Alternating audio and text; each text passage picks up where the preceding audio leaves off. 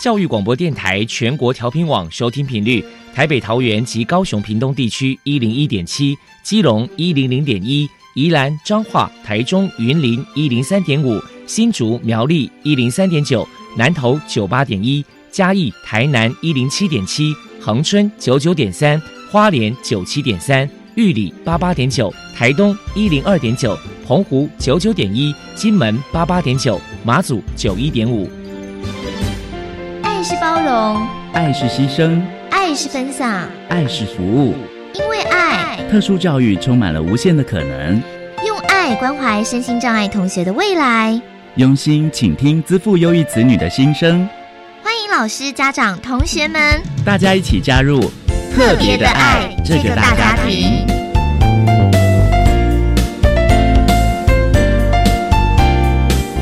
本节目由教育部学生事务及特殊教育司指导，国立教育广播电台监制，欢迎收听。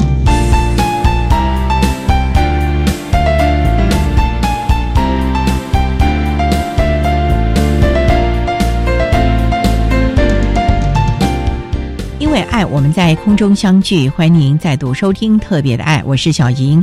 这个节目在每个星期六和星期天的十六点零五分到十七点播出。在今天节目中，将为您安排三个部分。首先，在“爱的小百科”单元里头，波波将为您安排“大树爸爸”单元，为您邀请如影心理成长中心心理师张如影。张心理师为大家说明青少年的情绪行为障碍问题，家长还有老师的注意事项，希望提供家长、老师可以做参考了。另外，今天的主题专访为你安排的是《爱的随身听》。为您邀请获得一百零七年度教育部优良特殊教育人员荣耀的新竹市大庄国民小学资源班的邱美云老师，为大家分享观察在观察谈国小教育阶段情绪行为障碍学生辅导的策略以及注意的事项，希望提供家长老师可以做参考喽。节目最后为您安排的是爱的加油站，为您邀请国立台北教育大学资源教室的辅导老师黄姿云黄老师为大家加油打气喽。好，那么开始为您进行今天特别的爱第一部分，由波波为大家安排大树抱抱单元。大树抱抱，特殊儿的父母辛苦喽！我们将邀请家长分享教养的技巧、情绪舒压、夫妻沟通、家庭相处，甚至面对异样眼光的调试之道。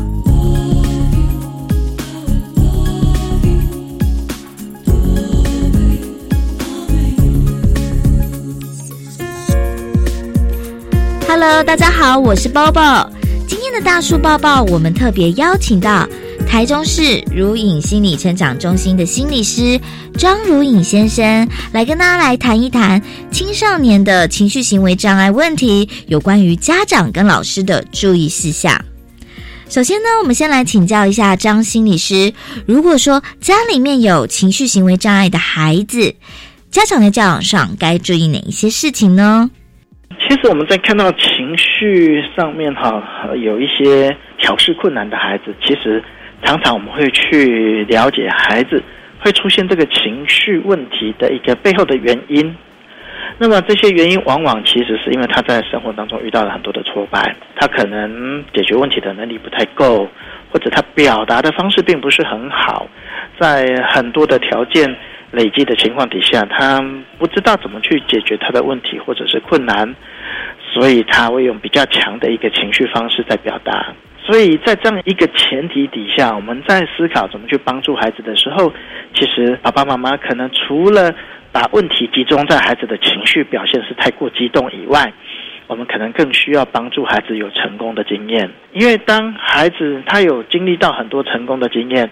他就觉得说：“哦，我知道我可以怎么做，我知道我可以怎么解决问题。当他有很多成功的经验，他会累积他的自信心。当他越有信心，他越知道他怎么去尝试，怎么去调整。那孩子就会愿意和我们一起合作，然后来解决，或者是面对他生活当中遇到的困难。当他的困难可以迎刃而解，他的情绪自然就缓和下来了。”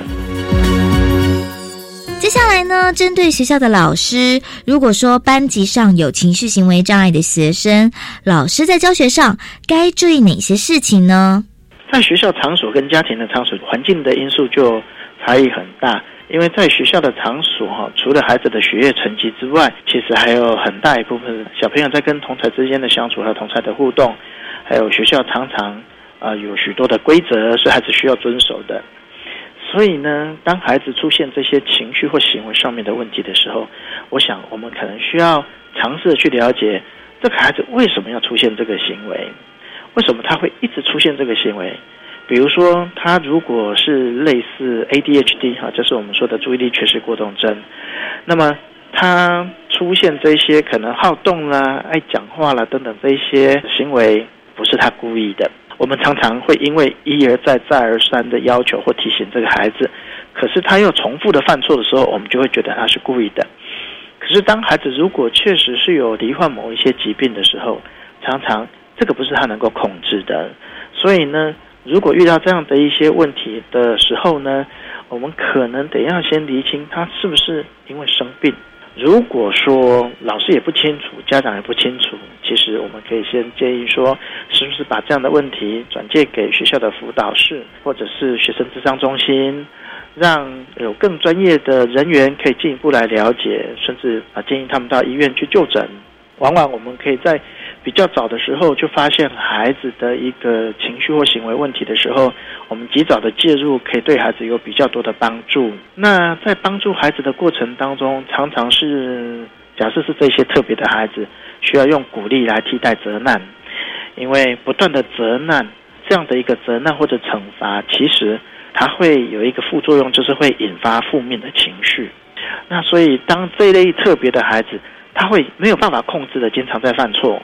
如果我们一直都是用责难的方式在对待这些孩子，我们其实是不断的在让这个孩子的情绪变得越来越高涨，到后来他的情绪会变得很难以控制。所以遇到孩子的这些问题的时候，我们常常其实在思考的是，我们应该要怎么来做，帮忙孩子建立好的替代行为，让孩子可以避免被责备跟被惩罚。当孩子学到了这些好的替代行为的时候呢，他有机会因为这些好的行为被鼓励、被增强。那在被鼓励的这样的一个环境下成长，这个孩子他就会觉得自己很棒，他也更愿意配合老师的要求。那这样的一个情况下，才能够踏上正向的循环，让孩子跟老师之间的关系可以越来越好，那孩子的表现也会越来越棒。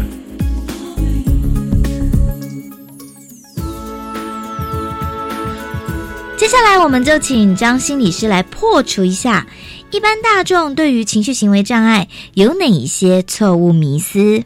其实，情绪障碍或情绪或行为的障碍，常常表现出来的一个问题是，通常重复性很高，反复的在犯相同的错。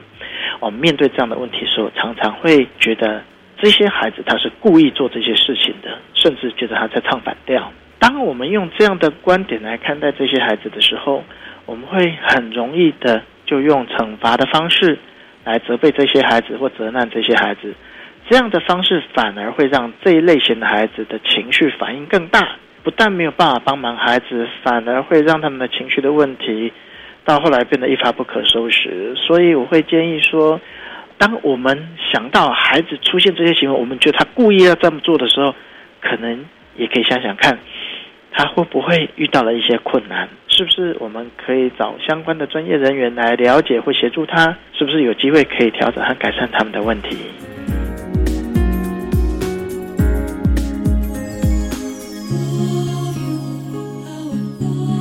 再来请教一下张心理师，目前青少年因为过度使用三 C 产品，会不会导致容易有情绪行为障碍的问题呢？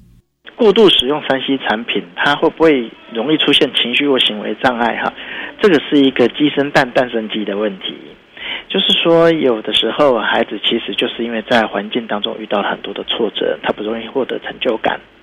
可是他在使用三 C 产品的过程当中，他有机会可以控制这个环境，他可以得到成功的经验，得到好的感觉。所以在这样的情况下，他就更愿意去使用这些三 C 产品，因为这些三 C 产品呢，呃的一个使用和发生都是在他的控制底下。这些三 C 产品不会跟他说不。举例来说，比如说我们的小朋友可能想要去和同学一起互动，想要邀请同学跟他一起玩某一些游戏，可是可能因为过去的一些经验，其他的小朋友对我们这个孩子其实有些不太愉快的一个经验，所以这个孩子要去找人的时候呢，其他同学就说不，我不要跟你玩。所以我们的这个孩子就比较有机会遇到挫败和失败的经验。可是呢，这个小朋友他只要把三 C 产品打开，这个三 C 产品不会跟他说 “no”，我不要跟你玩。所以对我们的孩子来说，三 C 产品他对我们的孩子是言听计从。所以有一些在社会人际互动上面遇到困难的一些孩子，那他寻求的成就感会从跟人的互动移转到。跟这些三 C 产品的一个互动，那么在这样的情况，就会让他们更愿意投入时间来跟这个三 C 产品互动，久而久之，就会让我们看到，哇，他好像是过度的使用这些三 C 产品了。所以在解决这些问题的时候，我们可能需要帮忙这些孩子哈，调整他的跟人的相处和互动的模式，增加他的成功经验。当他可以有许多其他替代的一个。行为或是替代的一个方案的时候，那个三 C 产品不会成为他唯一的选择，他就不需要完全依赖三 C 产品。当然，这个过程也需要爸爸妈妈帮孩子定定适当的规则，让孩子可以在每一天适当的时间内使用这些三 C 产品。那他可以用这样的三 C 产品，可以跟同学维持好的互动和关系，这对他的人际关系也是有帮助的。所以我觉得，孩子在使用三 C 产品，如果可以在适当的管理的情况下，这对孩子来说，并不一定是完全是不好的。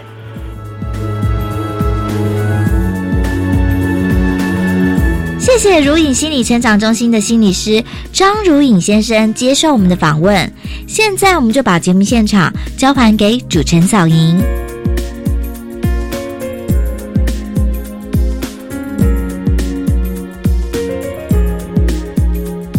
谢如影心理成长中心的心理师张如影张心理师为大家分享了有关于青少年情绪行为障碍的问题，希望提供家长、老师一些注意的事项了，提供您可以做参考了。您现在所收听的节目是国立教育广播电台特别的爱，这个节目在每个星期六和星期天的十六点零五分到十七点播出。接下来为您进行今天的主题专访，今天的主题专访为你安排的是《爱的随身听》。为您邀请获得一百零七年度教育部优良特殊教育人员荣耀的新竹市大庄国民小学资源班的邱美云老师，为大家分享观察再观察，谈国小教育阶段情绪行为障碍学生辅导的策略以及注意的事项，希望提供家长老师可以做个参考喽。好，那么开始为您进行今天特别的爱的主题专访，《爱的随身听》。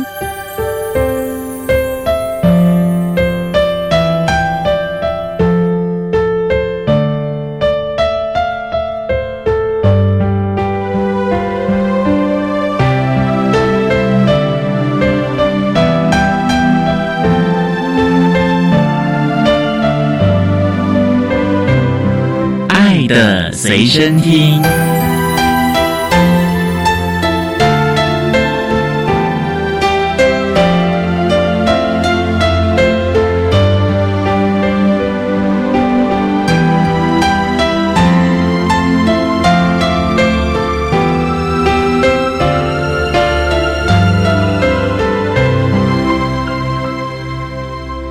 今天为大家邀请到获得一百零七年度教育部优良特殊教育人员荣耀的新竹市大庄国民小学资源班的老师邱美云邱老师，老师您好，各位听众大家好。今天啊，特别邀请老师为大家来分享观察再观察，谈国小教育阶段情绪行为障碍学生辅导的策略以及注意的事项。那首先啊，要先请邱老师为大家介绍新竹市大庄国民小学是在新竹的什么地方啊？是在新竹市的，算是比较市郊，它是属于新竹市的香山区。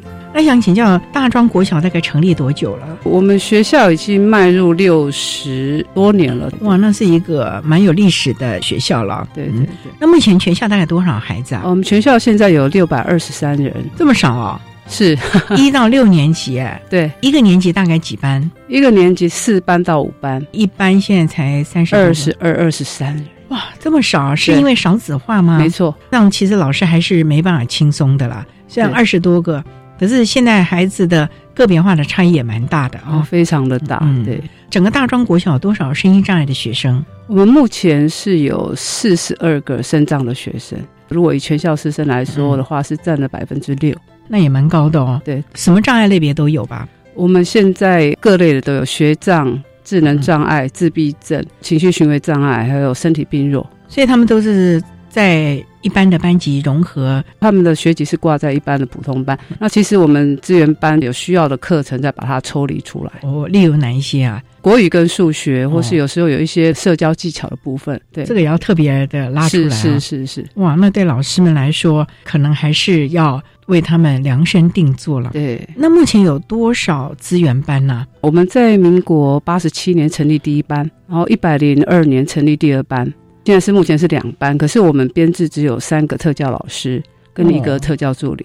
一般多少孩子？十五位吗？大家都是一起教的，因为我们国语、数学可能数学是给另外一个老师教，然后国语就我这边教，所以总共的 total 其实就是四十二个特殊生这样。哇，那老师们其实工作很吃重哎。想请教老师，你从事教育工作大概多久了？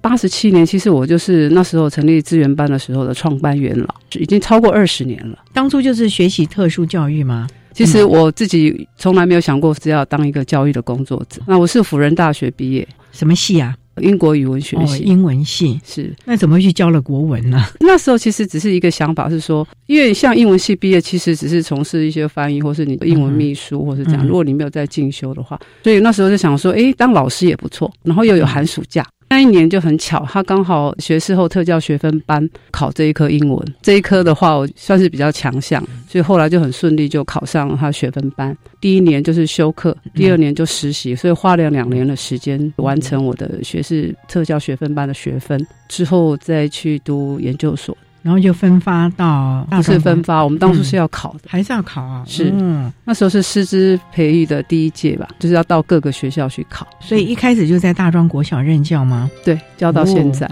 哇，那也是元老了啊！对对。好，那我们稍待啊，再请获得一百零七年度教育部优良特殊教育人员荣耀的新竹市大庄国民小学资源班的邱美云老师，再为大家分享。观察再观察，谈国小教育阶段情绪行为障碍学生辅导的策略以及注意的事项。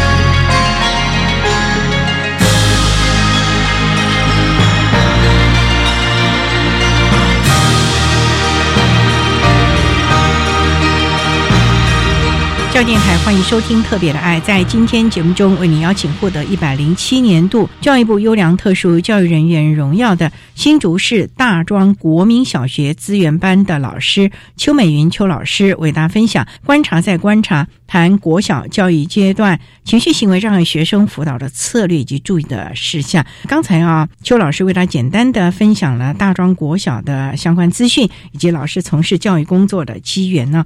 那也想请教老师啊，在情绪行为障碍的这些孩子啊，你要怎么样让他们在原班还有到你的资源班，他能够很悠游的学习呢？尤其情障的孩子，可能社交技巧甚至于情绪掌控是很重要的哦。对情绪行为障碍，其实在国小的阶段讲的就是注意力缺陷过动症，就是我们俗称的 ADHD。它还包括另外一个类别，就是 ADD，也是注意力不专的问题。我们班其实我们在好几年前都已经改成叫成长班，成长班了。因为在校内，我们几乎都是以成长班来称我们这个班。嗯嗯。当初的缘由是因为我们的孩子曾经被普通班的取笑说他是资源回收的，这样子啊？对，所以那时候我感受很深啊。后来我就跟大家宣布说，以后我们的资源班就叫做成长班。是跟学生还是跟老师？呃，不管对老师对学生都讲，哎，你现在赶快去成长班上课，老师会提醒他去成长班。我是希望他来这里是来成长的。我们刚才讲国小他们的情绪行为障碍儿童几乎都是 ADHD，就是我们讲的注意力缺陷过动症的小孩。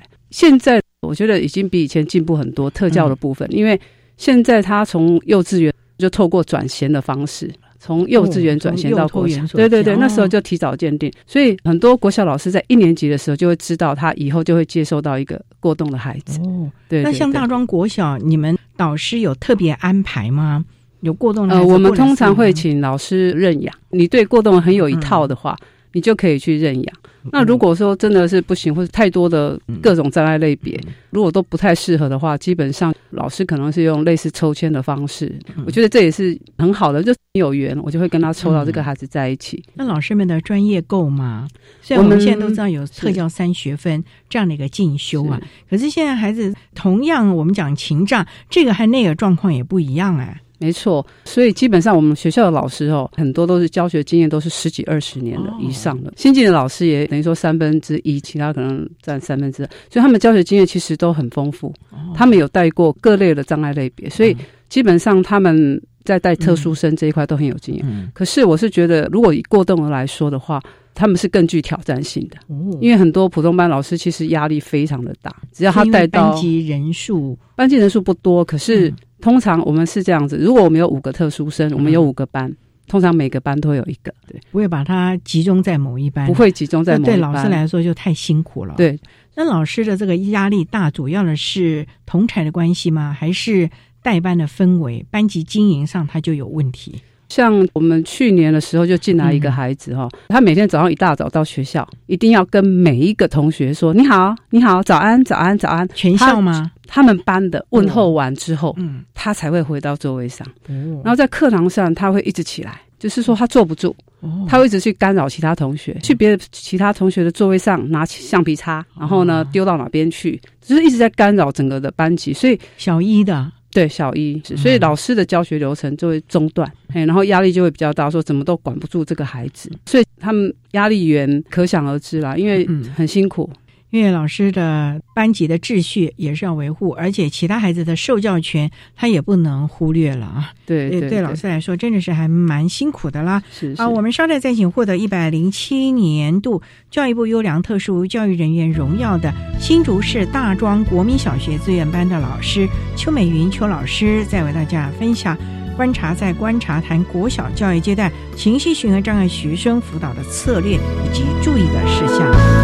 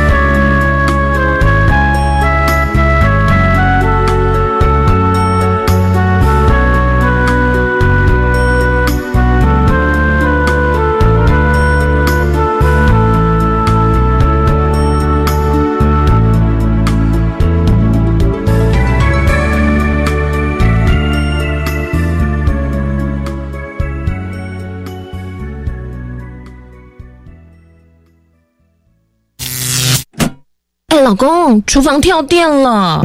别怕，我去配电箱看看。最近家里怎么老是跳电啊？可能是线路老旧了，我们还是找合格电器承装业者来检查，比较有保障。嗯，合格电器承装业者要怎么找啊？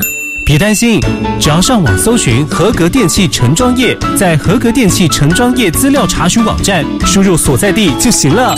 以上广告由经济部能源局提供。我是国立屏东大学科普传播学系助理教授张耀仁。媒体素养是当代公民必备的精神与内涵。正确、主动、积极查证并产制讯息内容，是我们不可或缺的素养。媒体素养从你我做起，从你我出发。大家一起来成为具媒体素养的好公民。以上广告由教育部提供。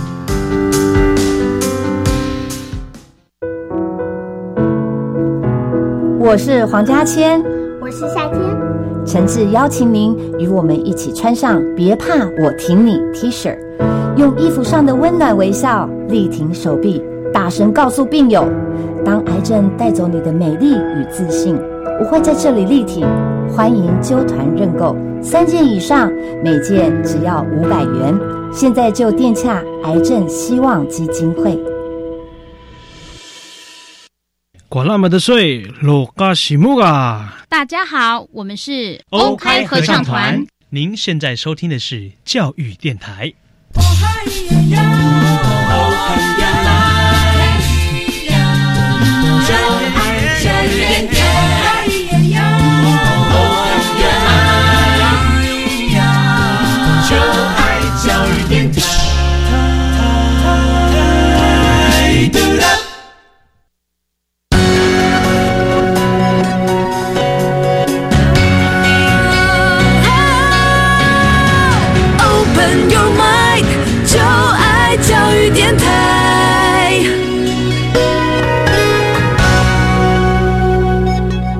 教育电台欢迎收听《特别的爱》这个节目，是在每个星期六和星期天的十六点零五分到十七点播出。在今天节目中，为您邀请获得一百零七年度教育部优良特殊教育人员荣耀的新竹市大庄国民小学资源班的邱美云老师，为大家分享观察在观察谈国小教育阶段情绪行为障碍学生辅导的策略以及注意的事项。那刚才在节目的第一部分，邱老师为大家简单的介绍了。新竹市大庄国小的相关资讯，以及老师从事特殊教育的机缘呢？那想请教老师，刚才你提到了你的资源班，后来把它另外命名为成长班，那你要怎么来经营啊？因为这群孩子在原班可能让老师已经觉得压力很大，那到你们这一班，你是好几个障碍类别的，可能集中在这两堂课都在你这一班呢，那你怎么办呢？基本上呢，我是觉得成长班，他的目的是要让孩子重建他的自信心跟成就感。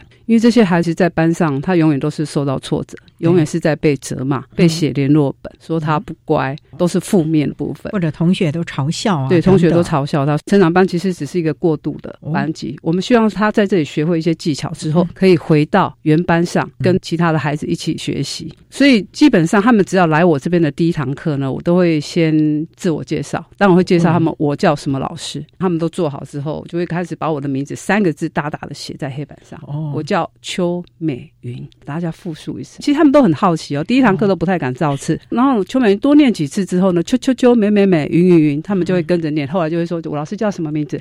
邱美云，他们就可以念起来。如果针对高年级才进来的过动孩子，我跟他讲说，我是这个班的老大。这个老大呢，不是要去做坏事的，是要来。帮助你们的老大，这个班谁最大？你们要记得，我最大。哇！所以没有人可以凌越在老师。威吗？对对对，我先跟他们讲说，这个班谁是最大的，让他们知道。接下来我就会跟他们介绍一些同才，就是同才要互相认识，他们这堂课才会上的很顺利。所以他们很多人就会说叫什么名字什么名字，我是希望他们可以自己取一些匿名。像我们去的那个孩子就说我叫小白龙，另外一个就说他是想翔，他就说我是想翔。所以每个人在我们成长班上课，有的就讲一些小名，那我就觉得还蛮亲切。互相认识之后，老师也加入，我们后来就玩了一个游戏的方式，就是我们可能会传球，传到的人就要念出对方的名字。哇，这太快了吧？对对对，我是觉得我们先让他先记，因为他们通常他们的小名其实都很好记。所以大家有时候成哎小白龙，然后什么的，大家就一下就可以记起来，所以这个同才就已经认识了。他们应该不是同一个年级的，应该都是混班的。对他们并非同一年级。如果上社交课，我们就会跨年级。比如说，他们很多情障的孩子都会有学习障碍的问题，他可能就会跟学障的孩子凑在同一组。介绍完之后，就是讲我的班规了。我的班规是非常的简单哦。我讲说，上课坐在位置上，要举手才说话，迟到要说对不起。因为他们从原班过来，常常都需要我去打电话。有些呢，还是忘记的话，现在是有电话很方便。他们原班过来了，有点路程的话，我通常在三分钟以内。所以他只要进来之后，就会跟我说：“邱美云老师，对不起，我迟到了。”那这个要训练，可能要好几个礼拜，他们才学会。是他们平常没有道歉的习惯，还是对？他们不觉得迟到了，他就是大拉拉的走进来，完全没有感觉。所以基本上我让他尊重，我是说：“那你迟到了，你该跟老师说什么？”记得有一个孩子很可爱，我才刚训练，他说他一进来就说：“美云。”对不起，我迟到了。他连老师都忘了，其他的小朋友就会去提醒他：“你要叫美云老师，怎么可以叫美云？我迟到了。”所以我觉得他们是可以慢慢慢慢教，然后没事养成这个习惯，也会互相影响吧。对，然后接下来就会介绍成长班的一些设施。我们有游戏角，然后有个别角，然后有阅读角，还有我们有自动教室。这些东西对他们来说很新奇，因为跟原班都不一样。所以他们都会很好奇，我就带着他们去走，书都可以借了，因为我们书很多都很好看。然后呢，隔壁自动教室呢，这是你们的增强。如果你们表现好，我们就过去那边上课，这都是一种增强。那里面很好玩吗？有玩具吗？哦，里面很好玩，有球池，有跳跳马，就是所有自动教室里面的设备都有。哦，对对对，设备这么好了。是是是，最重要一点是他们的增强版。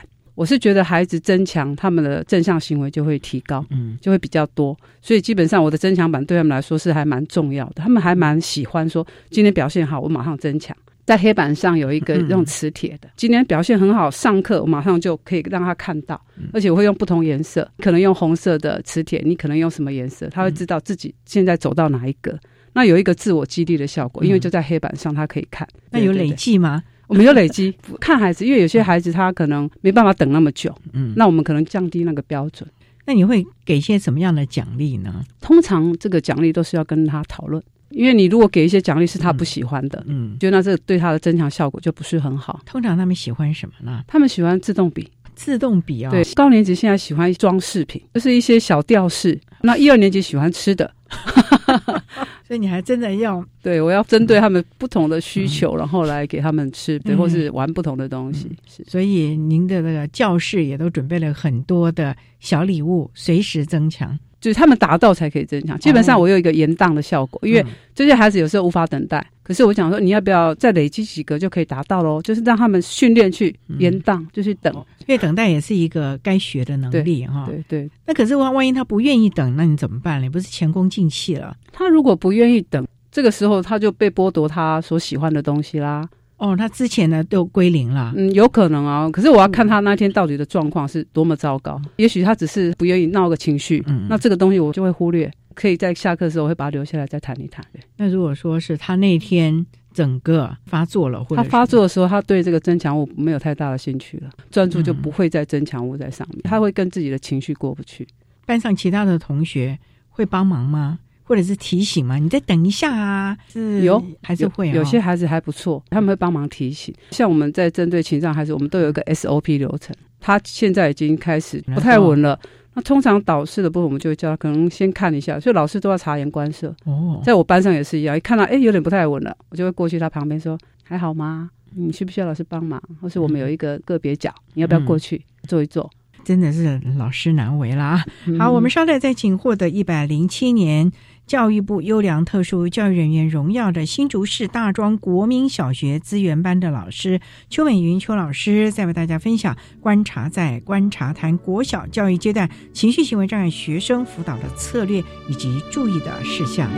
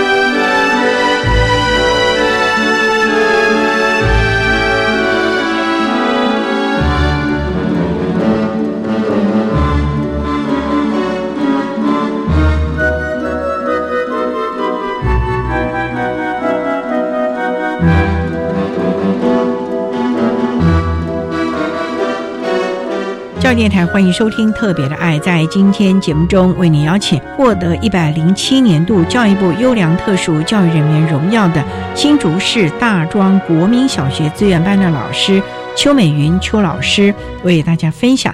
观察在观察谈国小教育阶段情绪行为障碍学生辅导的策略以及注意的事项。那刚才老师为大家提到了代班的技巧，不过我们也知道，像 ADHD 的这些孩子，注意力啊一下子就飞走了。如果遇到这种情形，你要怎么办呢？总不能说，哎，那谁啊？那你不就干扰其他人了？是，而且有点标签化他啦。对我们通常第一个会先安排座位，通常会希望他靠近老师，老师可以随时用身体的权威，或是用我们的手点一下他，提醒他说：“哎，现在翻到哪一页？”或者老师他如果在老师旁边的时候，老师可以帮他翻，现在是到第几页来帮他。是座位的安排的部分。有些孩子他动的实在太严重了，就是跑来跑去，我也会建议导师，也许可以在班上安排两张他的桌椅。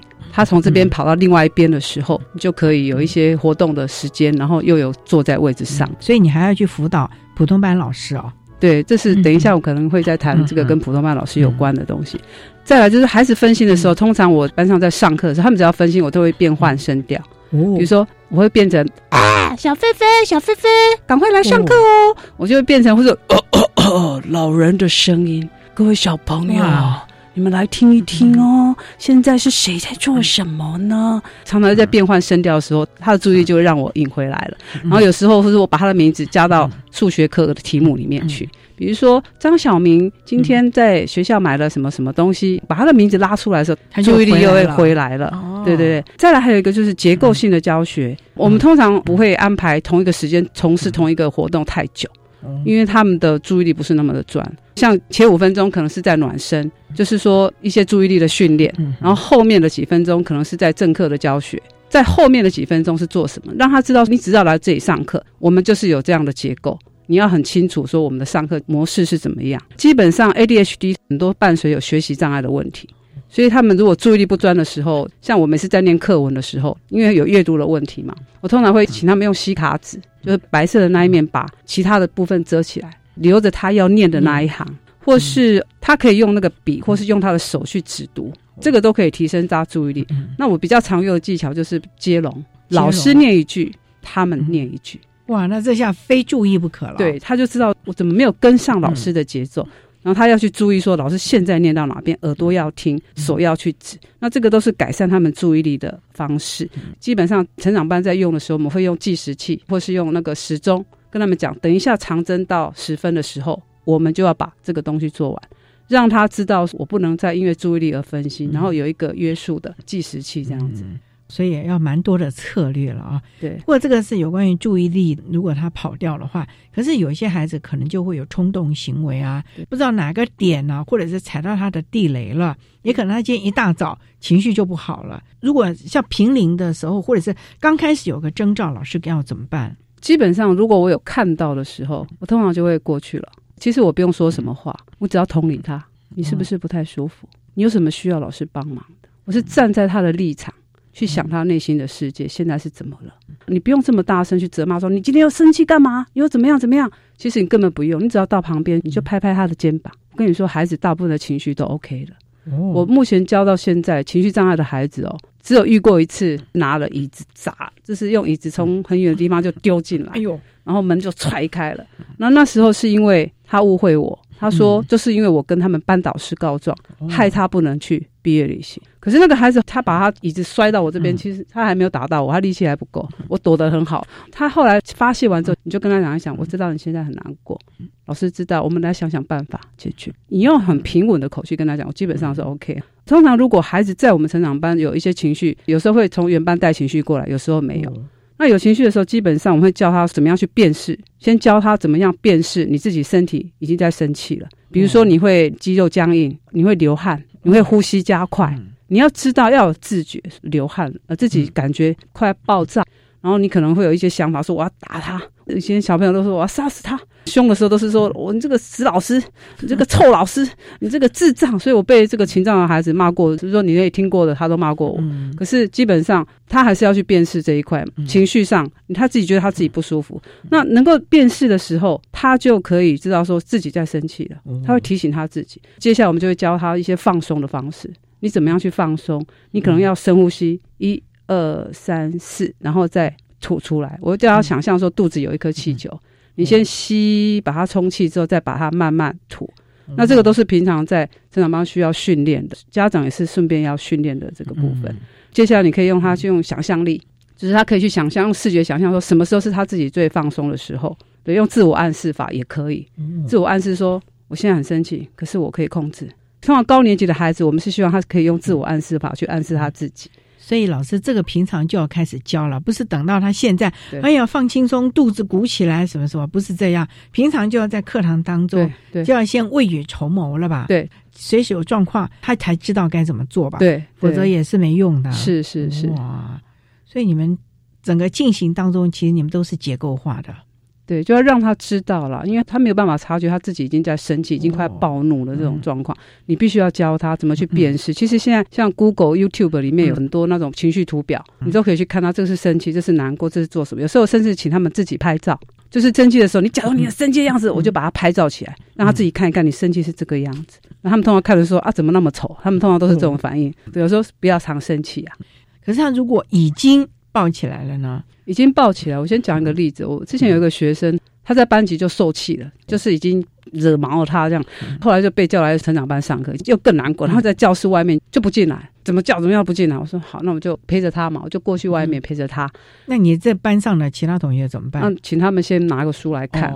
我也没有讲什么话哦。那时候跟的很巧，刚好在电线杆上面有一只乌秋，哦，然后乌秋刚好在咬一只虫，然后我就说：“哎，你看，你看，你看，你看它是什么？”然后他的注意力就转移了。我说：“你看嘞，你知道是什么鸟吗？”嗯，好，他就说。不知道黑色的鸟，说那是乌秋。老师跟你讲，我教室里有哦，我们可以去查电脑。它是吃什么的？它被转移之后，它就不再气在那个点了。他马上就跟着我进来班上说，之后我们去看那个乌秋的图片，他也忘了。所以他们来的快，其实情绪去的也快。这么可爱啊！对，转移注意力啊，就我们人一样，我们一般人生气也是一样。你跟你老公吵架了，嗯，对不对？那你通常也是要转移注意力一下，你不可能一直在想我很气，我很气，我很气。你去看看电视，跑跑步。像我都跟他们分享说，老师生气的时候我会怎么做？我去听听音乐，我去跑跑步，我去爬爬山，很多的方法。嗯，还是要教他们方法，否则他们难以自处啊。对，我们稍待啊，再请获得一百零七年度教育部优良特殊教育人员荣耀的新竹市大庄国民小学资源班的老师邱美云邱老师，再为大家分享观察在观察谈国小教育阶段情绪行为障碍学生辅导的策略以及注意的事项。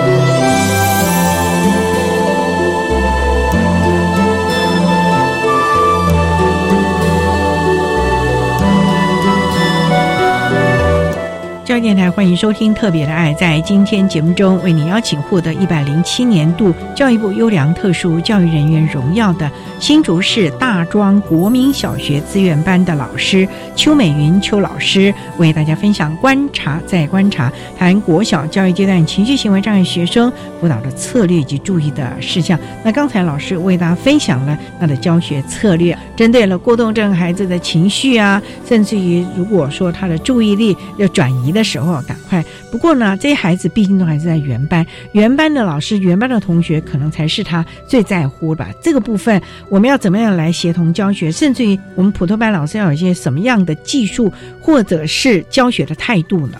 基本上，哦。有效的班级经营，如果他知道自己以后是要接一个过动孩子的时候，他就需要把他高度的结构化，因为一一接这个孩子就是两年，哇，哎，他自己要有心理准备，因为第三年才会再换班。老师必须要了解过动孩子他的需求跟他的性质，自己要先了解，他应该针对学生的问题行为来做诊断。那我一直觉得说，普通班老师带到过动症的孩子，基本上不要单打独斗。他一定要寻求很多的资源，例如嘞，像我们之前有一个孩子，几乎全校都在动员。他当初就是因为在学校会突然就爆发了情绪，然后会去伤到人，会去踢人，会去破坏公物。他因为他力气很大，替代役就会出来就帮忙。然后他们教室安排学务处就在他的隔壁，照理说五六年级应该是在三楼四楼，可能高的楼层。对，可是为了他，我们就把他安排在学务处的旁边，因为那边很多男老师，随时可以这样支援。然后我们有特教助理，我们有职能治疗师。我们有辅导主任或是辅导组长，都可以给予老师协助。像我们去年招收那个学生，他就会跑出教室，有上课的时候他还不知道回来，然后他在外面玩。像学务处的老师很多就会把他带回来。另外的话，我建议老师是说班规一定要简单，很清楚的明了。你不要负向的句子，不要漏漏等。那个学生看了老半天，还说 啊，直接什么班规听不懂。所以基本上就是短、简短有力的，对他们来说就很有效。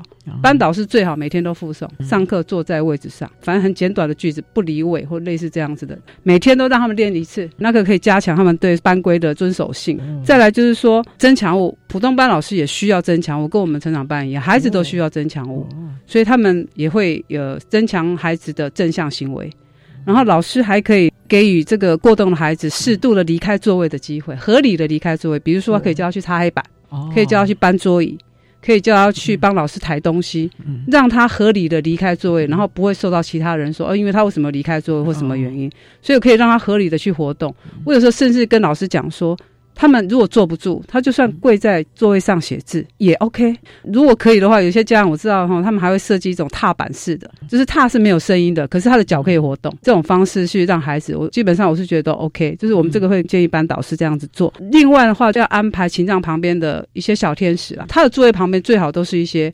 小天使比较稳重，情绪比较稳的，然后可以帮忙提醒他，或是比较鸡婆的个性，或是个性比较稳的，我觉得基本上都可以。然后老师的教学最好是静态跟动态去穿插，因为你一直四十分钟都坐在位置上，这个孩子肯定坐不住。所以我们通常是一阵子我们就起来动一动，然后可能跳一跳我们刚才教的语词啊，或是什么的，跑步起来跑一跑，我们可以类似这样子做法。然后再来可以私底下跟孩子单独一对一的定契约，那这个对孩子来说，哎，也是另外一种增强。通常普通班老师可以趁孩子到成长班上课的时候做一些特教宣导，哦，对其他的同才说为什么他会这个样子，你们可以怎么做？我觉得同才的教导也是非常的重要，对，嘿嘿嘿。然后再来就是放大孩子的优点。很多孩子其实他们都很有热情，过动孩子都非常热情，然后他们很多跑步，像我们之前的过动儿几乎都是去参加学校的球队、排球队，然后田径。都想消耗他们的体力嘛？体力好，然后他们体力也真的好哦。然后有时候都可以为学校去争光。那这个都是放大他的优点，至少不要一直在挫折中去成长。那我觉得这个对他们来说很重要。像我自己就常常每年都给他们参加画画比赛。哦，他们可以在电脑上用小画家画画，然后可以得奖，他们都非常的开心。总是要想尽方法放大他们的优点，看到他们的优势能力。不过家长也是我们教育的好伙伴呢。这个部分老师有一些什么建议呢？基本上哈，家长要管过动的孩子，自己要先管好自己啊，因为很多家长随风起舞啦。对，因为通常他们会被过动的小孩给惹毛了，然后自己就处于情绪的当下。那你在情绪的当下要再控制一个情绪也不稳的孩子，那这个就会变成完全就是没有效果的一个方式哦。所以。家长也是一样，他也是要情绪管理哦。他意识到自己心跳加快了，意识到自己肌肉已经紧绷了，他就要辨识。他可以先暂时离开，比如说他孩子怎么讲都讲不听，或者犯同样的错，家长可以先离开一下，到隔壁房间去，不要在同一个地点，然后两个僵持在那边，这是一个重点了。再来就是尽量少让我们的小孩玩三 C 产品或是手机哦，因为像我之前教的孩子几乎都没有近视，现在几乎全部都近视。这个是他们带来的后遗症，因为很多家长就觉得说他不乖，你看我丢了手机他就很乖了。嗯，很多孩子打手机都很乖，过动孩子打手机比任何人都还厉害啊，对啊，还专注啊。所以我基本上我希望家长带着孩子去户外走一走，会取代这个三 C 产品更有效。再来，一般如果说他比较严重，我们建议他吃药，他们都会食欲不振，会很不想吃药，然后变变得很瘦弱、昏沉沉的、昏昏沉沉。那大部分都是胃口不好，又是他们吃利他能的时候，所以通常会建议家长，你可能他饿的时候。赶快给他吃，你还没吃药前就先吃早餐。嗯，就是你要让他去补充足够的营养。另外就是他们的睡眠也要让他很稳定，比如说每天晚上就要十点睡。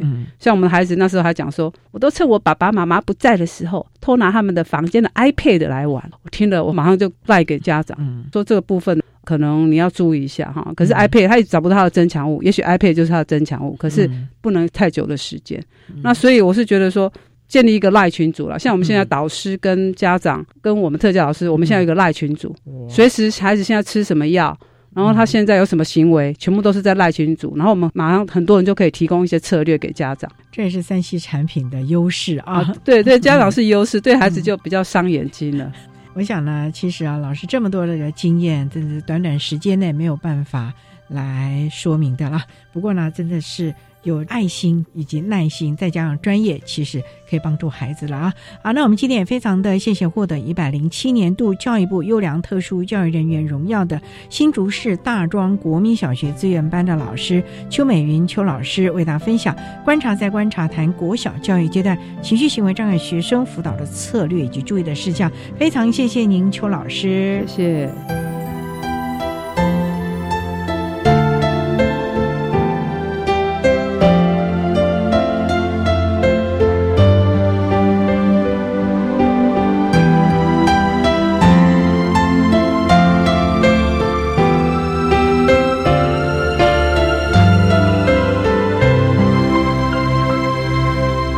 谢谢获得一百零七年度教育部优良特殊教育人员荣耀的新竹市大庄国民小学自愿班的邱美云老师，为大家分享了有关于国小教育阶段情绪行为障碍学生辅导的策略以及注意的事项，希望提供家长老师可以做参考喽。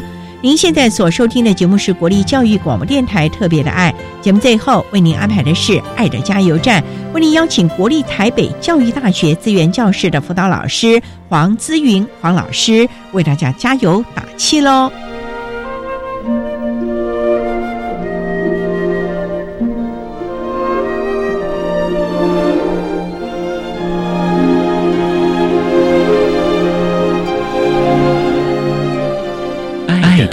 加油站。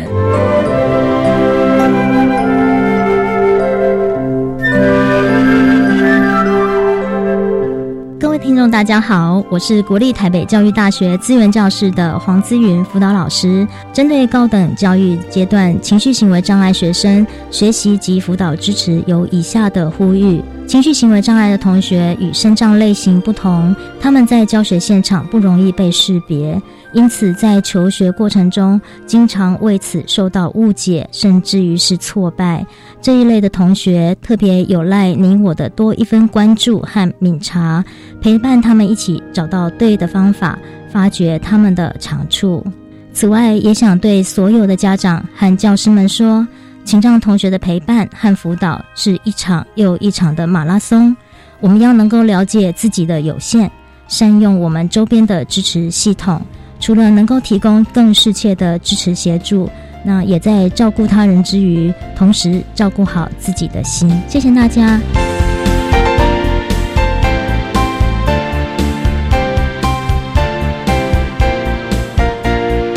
今天节目就为您进行到这，感谢您的收听。